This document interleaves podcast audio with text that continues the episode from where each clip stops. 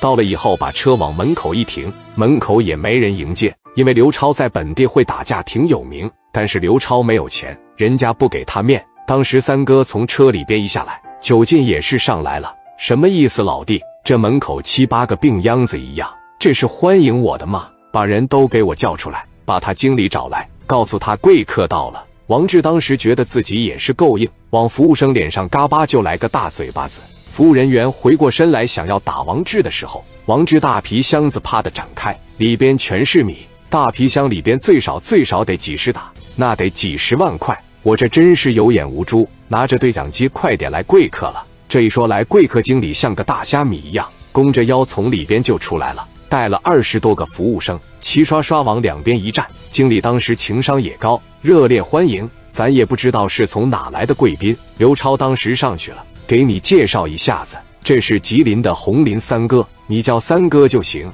三哥，不好意思，我手底下这帮人有眼无珠，实在不好意思，有失远迎了。红林说：“没事，年轻人允许你们犯错误，但是错误犯完了，咱得改。这是你们嫂子，嫂子好，把三哥迎进去，找了一个最大的卡包往这一坐。三哥当时就说：‘把最贵的酒给我上来。’在酒吧里边，大概五六个小伙都穿着小吊带背心，能把这个肌肉显示出来，身高都在一米八左右，长得都是嘎嘎板正。当时把王红就盯上了。这个带鸭子的人说。”阿丽，这几个男孩里，你姿色是最好的。你过去跟那个女的喝杯酒，整好了，今天晚上小费不得打飞了。阿丽长得确实帅气，身高一米八，长得白，身上的小疙瘩肉一块一块的。当时端着一杯酒来到了王红的跟前，王红一看到阿丽的时候，眼前瞬间一亮。你好，怎么了？欢迎光临我们爵士酒吧，能敬你一杯酒吗？我叫阿丽，我也是东北的。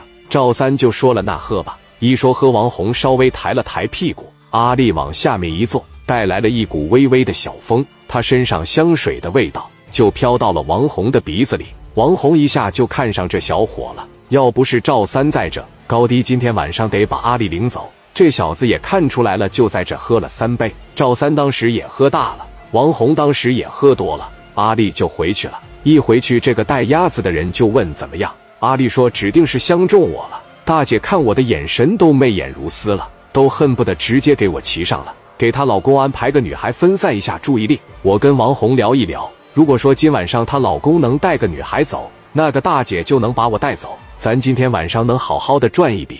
她老公在咱青岛胶州没少赢，车里边至少是得有几十万的现金，咱就想办法给她全整来得了。过了没十分钟，外边进来一个摩登女郎，叫小丽，长得贼漂亮。一米七五大长腿不粗不细，还穿着小丝袜，奔着赵三就去了。大老远三哥就看着一个摩登女郎朝他就过来了，三哥当时心里就痒了。女孩一过来就特别有礼貌说：“哥你好，你看我能跟你喝杯酒吗？”王红一瞅，赵三说道：“你刚才都跟那男的喝了，我不能跟人家女孩喝一杯吗？”王红话就来了：“你要跟他喝，我就把那个老弟喊过来，再陪我喝一会。”咱就是出来玩来了，咱就奔着开心。赵三一听，那真是太好了，妹妹快快来坐。小丽就坐在赵三旁边了。